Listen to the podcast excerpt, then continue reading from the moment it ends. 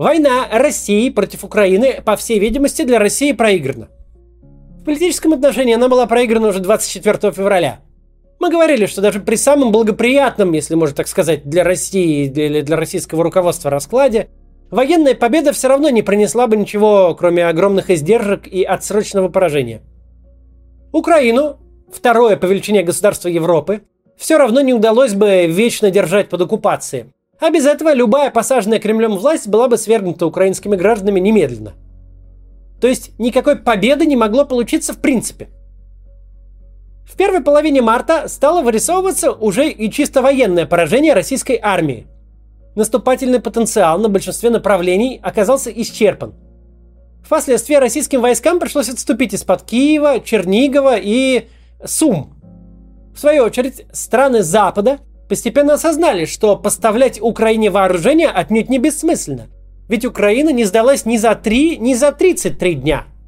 В настоящий момент России фактически противостоит военно-промышленный потенциал 35 государств, которые передают вооруженным силам Украины военную технику, включая тяжелую артиллерию, оружие, боеприпасы и другие материальные ресурсы. У нашей же страны нет ни одного настоящего союзника, если не считать таковыми ДНР и ЛНР. Украина по необходимости может поставить под ружье до миллиона человек. Военкоматы стоят очереди, берут далеко не всех желающих. Там конкурс по несколько человек на место. А России восполнять потери в живой силе неким. Мобилизация в нашей стране едва ли возможна, потому что ее никак не получится объяснить российским гражданам. Из-за этого приходится уже буквально отлавливать мужчин в Донецке и Луганске, чтобы потом отправлять их на убой. Вот такая вот защита русского мира по-путински. В то время как в сторону Украины идет настоящий ленд-лиз, для России потери в современной военной технике тоже невосполнимы. Выбывшие в бою современные образцы вооружения можно заменить лишь старьем, снятым с долговременной консервации – не стоит забывать, российский ВПК способен разрабатывать передовые вооружения, но не способен производить их крупными сериями. Просто для сравнения, на 780 американских самолетов пятого поколения F-35 российское военное производство смогло ответить лишь 13 Су-57, из которых войска поступили всего 3. Ситуация с наземной техникой немногим лучше. Арсенал высокоточных боеприпасов у России также ограничен и восполняется крайне медленно. Потеря гвардейского крейсера «Москва», флагмана Черноморского флота, и вовсе непоправима. В современной России просто нет верфи для строительства корабля такого класса. Москва была построена в советское время в Украине. В генеральном сражении на Донбассе для России даже самая блестящая победа, причем уже маловероятная, будет мало отличаться от поражения. Проиграет ли Россия в битве за Донбасс или победит, в любом случае невосполнимые потери приведут к демилитаризации российской армии – а Украина будет только прирастать резервами. Одержать военную победу над Украиной таким образом в настоящий момент физически невозможно. Российская власть может лишь максимально затягивать вооруженный конфликт, бросая в топку бессмысленной войны людей, экономику и всю нашу страну, ее настоящее и будущее. Ну и, конечно, продолжать наносить большой ущерб украинским городам. Будет ли Кремль как-то дальше растягивать всю эту историю во времени, жертвуя самой Россией, и продолжая убивать украинских граждан, лишь бы только не признавать свою неудачу, или постарается все-таки прекратить войну, это в первую очередь зависит от внутрироссийских общественных настроений, от того, чьи голоса кажутся громче, военные или антивоенные, пропутинские или антипутинские. А это, в свою очередь, зависит только от нас с вами. В то время как украинцы ведут свою отечественную войну, нам важно не проиграть свою битву за Россию – мы обязаны создавать общественный запрос на скорейшее завершение войны и на нормализацию нашей страны, на то, чтобы ее целью было не убивать граждан соседней страны, а нормально жить в нашей, развиваться и все такое. Одна из главных особенностей путинского режима состоит в том, что он давно верит в собственную пропаганду. В настоящий момент на гребне государственной пропаганды оказалось милитаристское меньшинство, которая жаждет, если не победы в войне, то чего-то такого, что можно было бы предъявить как победу. Нам надо понимать, что если не брать в расчет многочисленных конформистов, то искренних, вот прям идейных сторонников войны против Украины действительно очень мало. Просто в условиях жесткой военной цензуры именно эти голоса заняли непропорционально огромную часть медийного пространства. Незначительное количество убежденных милитаристов создают мнимый общественный запрос на продолжение войны до победного. Власть сначала сама создала такую иллюзию, иллюзию такого общественного запроса, а теперь она же и пытается удовлетворить его, продолжая убивать украинцев и россиян на проигранной войне – ради достижения хоть какого-то эфемерного успеха, который можно скормить этой вот всей аудитории. В действительности войну против Украины можно завершить прямо сегодня. Подавляющее большинство сторонников военной агрессии примут это со свойственным им конформизмом. Ибо они и сторонниками-то являются исключительно в силу своего конформизма. По-настоящему разочарованы и обозлены будут незначительное количество идейных милитаристов, которые окажутся незаметными среди общей массы людей – Многие десятки миллионов россиян, напротив, вздохнут с облегчением. Меня сейчас смотрят до полутора миллионов зрителей ежедневно. Полтора миллиона человек – это огромная сила. Это полнокровная армия, которой под силу победить в любой информационной войне. Нас более чем достаточно, чтобы перехватить повестку у совсем небольшого милитаристского ядра и окружающих их конформистов. И нам необходимо это сделать. Борьбу за общественное мнение можно сравнить с избирательной кампанией. Ну, потому что это в любом случае общественная кампания. Любая борьба за общественное мнение – это кампания. Так вот, в ходе предвыборной агитации самое главное – это не переубедить своих оппонентов. Самое главное – это мобилизовать своих сторонников. Именно это задача номер один. Далее идет работа по склонению на свою сторону колеблющихся. И только в третью очередь, если остаются ресурсы, можно попытаться воздействовать на приверженцев другого – другой страны. Я провел за свою жизнь немало предвыборных кампаний, руководил штабами, и на каждой из них главной задачей было убедить сторонников дойти до избирательного участка, перестать наконец ругаться между собой, решать, не пойдем ли мы, или мы как-то там бюллетени спортим, а убедить их прийти и проголосовать за, за своих. Бороться приходилось не столько с провластными кандидатами, сколько с пассивностью, ощущением обреченности и бесполезности какого-либо действия – которое российская пропаганда весьма грамотно насаждала нашему обществу. Сила российской пропаганды состоит в том, что она побуждает не к действию, а к бездействию. Бездействовать всегда проще, чем действовать. И речь не только о выборах. Чтобы быть самым ярым сторонником войны, не нужно делать буквально ничего. Ты просто соглашаешься с позицией, транслируемой по телевизору. Однако в этом же состоит и слабость российской пропаганды. Она не выведет людей на улицы и уж тем более не убедит их бежать в военкомат – даже на бесплатные провоенные концерты без разнарядки никто не идет. Роспропаганда заведомо заточена под пассивность, а не активность. Например, когда перед российской пропагандой встала задача побудить людей к активному общественно значимому действию, пойти и сделать прививку от ковида, она потерпела полное фиаско. Ее никто не послушал. В то время как мне на моем канале удалось убедить пройти вакцинацию 85% своей аудитории. Сейчас ситуация гораздо сложнее. Главную проблему сегодняшнего дня очень точно отметил социолог Григорий Юдин. Согласие с войной, которую развязал Путин, как мы уже сказали, не требует от человека никаких действий. А вот признание того, что война приводит к убийству украинских мирных граждан, уничтожению украинских городов, бессмысленной гибели российских солдат и всей нашей страны, признание всего этого уже требует какого-то действия – как только ты все это признал, ты понимаешь, что с этим нужно что-то делать.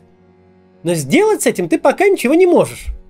Если во время пандемии можно сделать укол, а на выборах можно проголосовать, то, то есть совершить безопасное для себя активное действие, то в данном случае кажется, что такой возможности нет. И поэтому психика оказывается в тупике. Поэтому согласие с текущим положением дел становится для психики естественным способом самозащиты – если не жертвуя самим собой ничего против путинской войны сделать нельзя, то проще с ней согласиться. Но мы живем в 21 веке. Сегодня распространение информации уже само по себе является значимым действием. Говорить и писать – это то, что под силу каждому. И можно попробовать начать менять ситуацию через информацию. Большинство людей вокруг нас – это ваши сторонники и неопределившиеся. Тех, кто поддерживает войну, действительно немало, но с учетом колеблющихся их отнюдь не большинство. А если отсечь конформистов, то убежденных за путинцев останется совсем немного. Просто на фоне общего молчания они занимают непропорционально много медийного пространства. И это неправильно. Нельзя, чтобы именно такие голоса брали э, всю информационную повестку. Повестку можно и нужно перехватывать. Говорите в первую очередь с теми, кто мыслит с вами в одном направлении, чтобы и вы, и они почувствовали, что не одиноки. При всей свирепости нынешних законов за частные разговоры вживую или по телефону привлечь невозможно. Найдя сторонников и избавив их самих и себя от гнетущего чувства одиночества, можно перейти к неопределившимся. И уже потом, если есть внутренний ресурс, можно воздействовать на тех, кто за войну. Но на самом деле делать это не стоит. У меня есть два видео на эту тему, как спорить о вторжении в Украину со зрителями российского ТВ и почему так сложно переубедить путинистов. Слово равно действию, поэтому важно говорить и писать. Почти у всех есть соцсети. А вместе с тем есть миллион способов выразить свое недовольство войной, никак не привлекая внимания правоохранительных органов.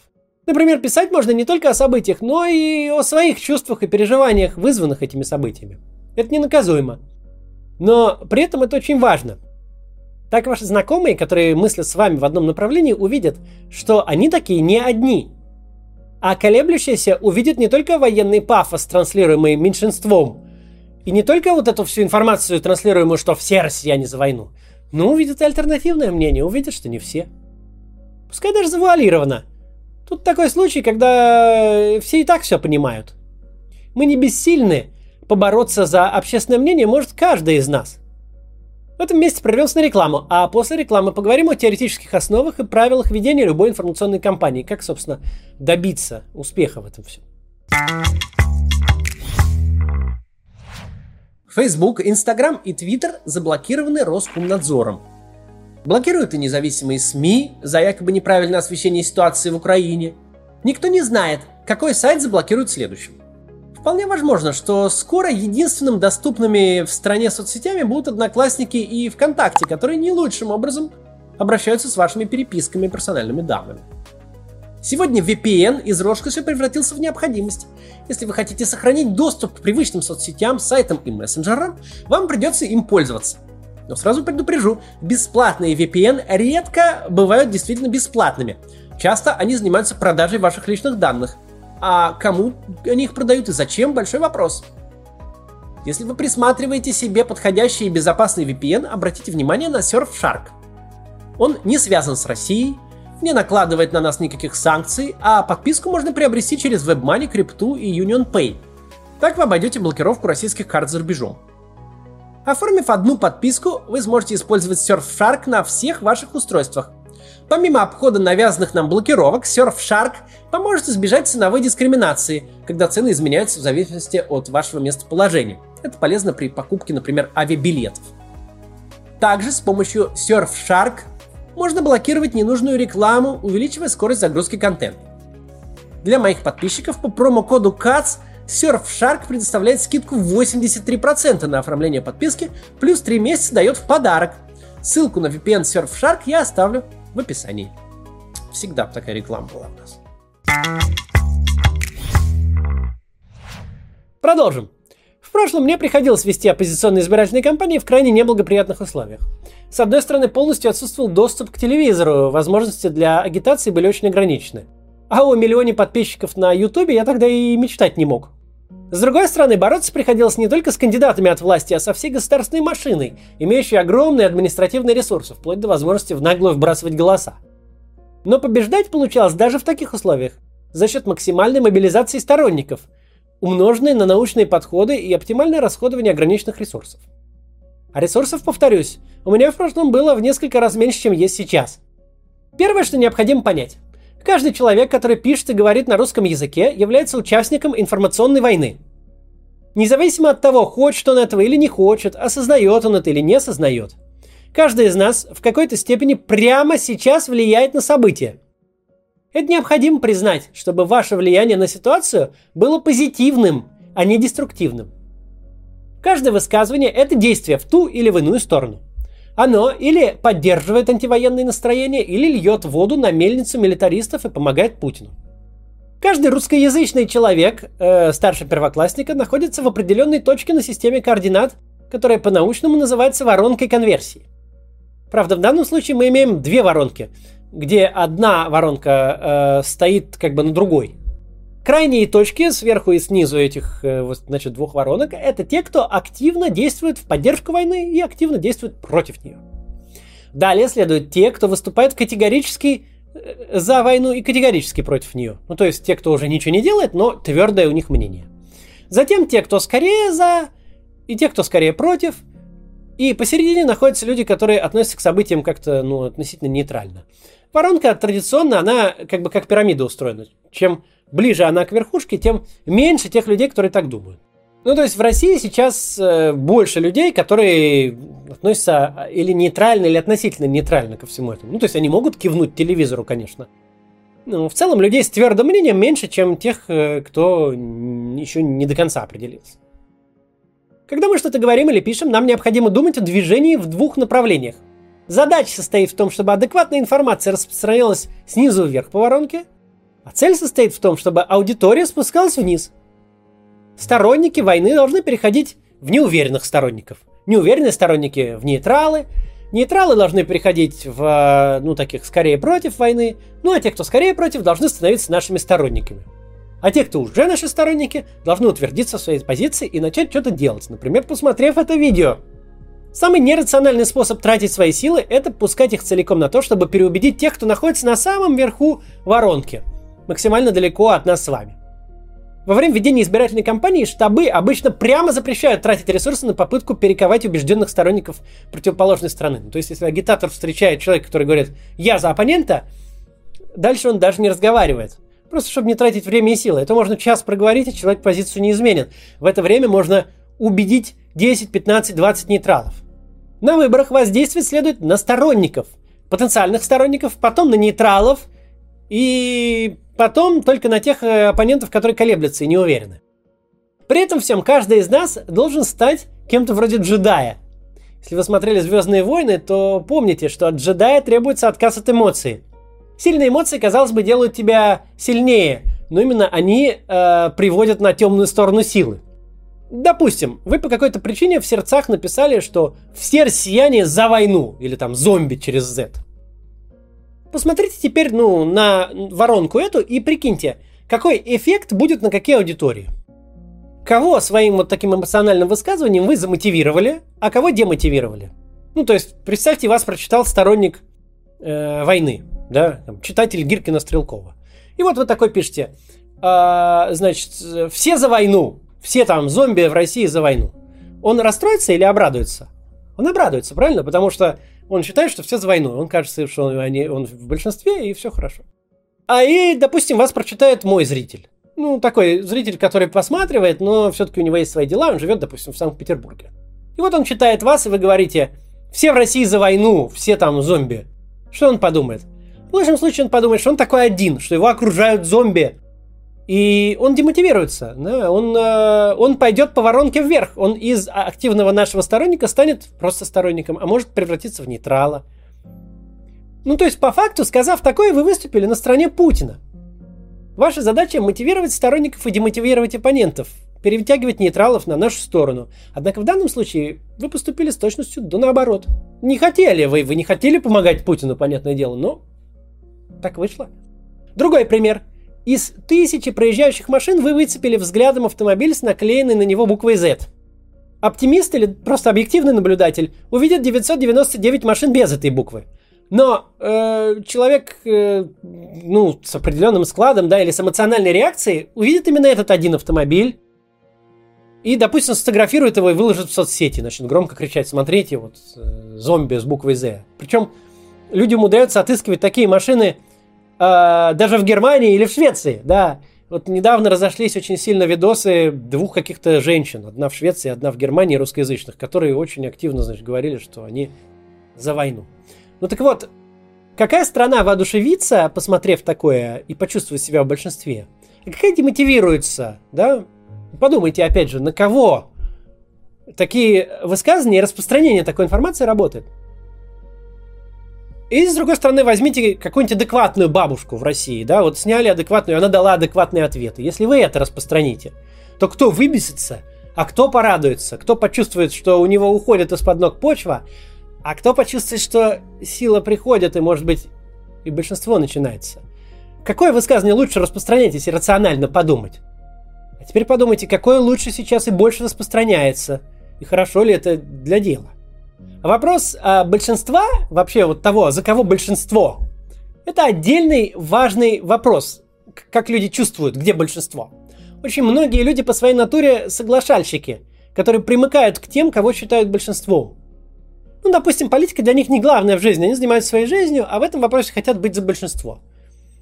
И вот они видят, что все пишут, что все русские за войну. Они тоже будут за войну. Нельзя работать на режим, который 20 с лишним лет стоит на том, что создает и транслирует иллюзию, будто на его стороне большинство. Не помогайте ему строить такую иллюзию. Перетягивайте на свою сторону тех, кто тупо следует за большинством. Не надо рассказывать, что все россияне за войну. Это еще и не так. Но это еще и вредно. К сожалению, даже у себя в комментариях я иногда вижу тех, кто невольно помогает путинскому режиму. Вот кто-нибудь, например, напишет хороший душевный комментарий. А ему сразу в ответ, мол, как жаль, что таких, как вы, в России мало. Это, таких, как вы, там, так как вы, думают лишь единицы в России. Ну, отлично. Вы демотивировали сторонника и сыграли на руку Путина. Путину нужно создать впечатление, будто за него большинство. А вы ровно это и сделали. Зачем? Нашим людям вообще свойственно напрыгивать на сторонников и излишне распространять реплики оппонентов. Кто-то где-то сморозил дичь, и мы в порыве возмущения разносим именно ее, а на адекватные высказывания э, не обращаем внимания.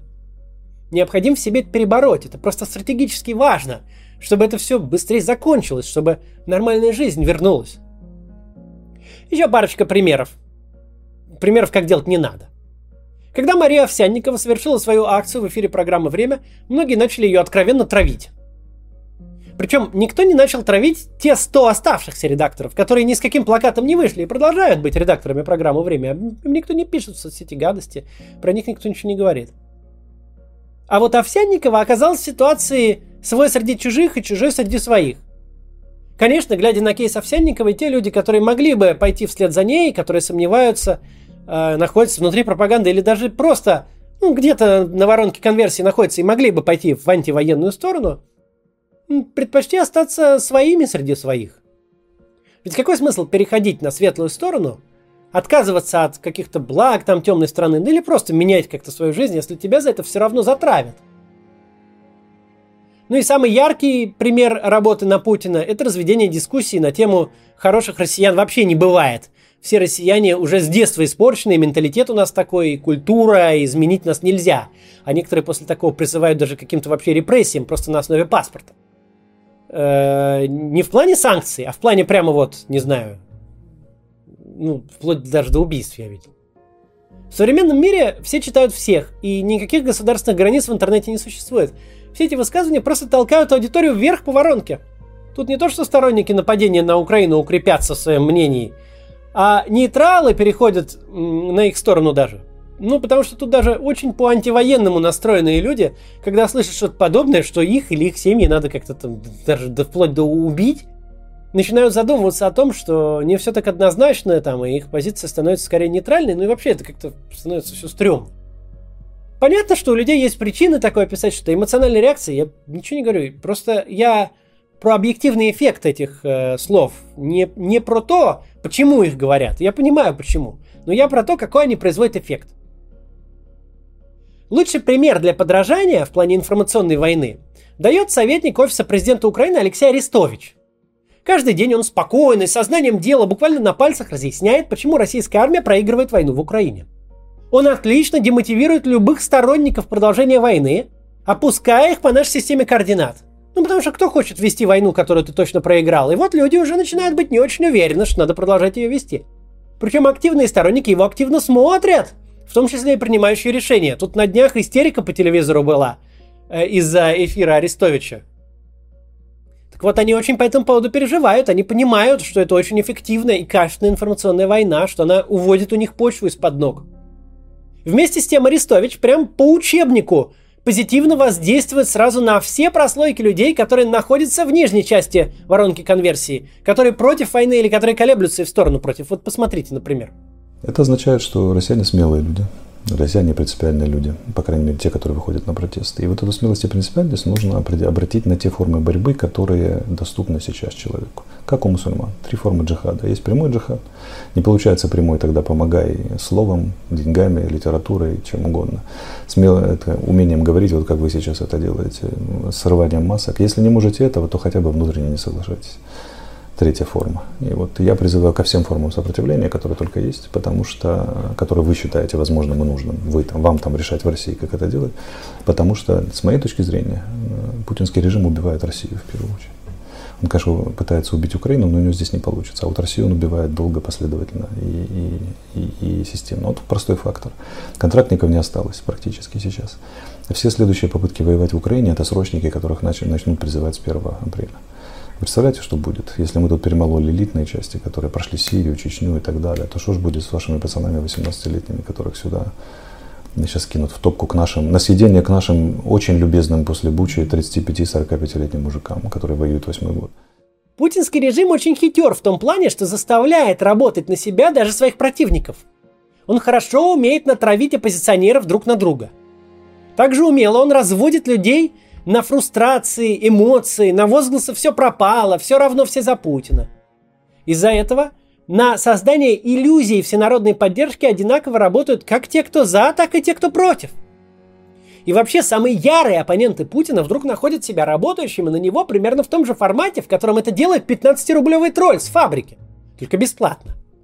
Буквально то задание, которое могло бы быть дано фабрике троллей, например, затравить Овсянникову, чтобы никому из пропагандистов не пришло в голову последовать ее примеру, люди делают бесплатно, по собственной инициативе. Давайте посмотрим вот небольшой пример, прямо пока я готовил этот ролик, я его увидел в Твиттере. Вот бывший премьер-министр России Михаил Касьянов написал твит, который вроде бы не должен вызвать никакого протеста среди противников Путина. Выглядел он так.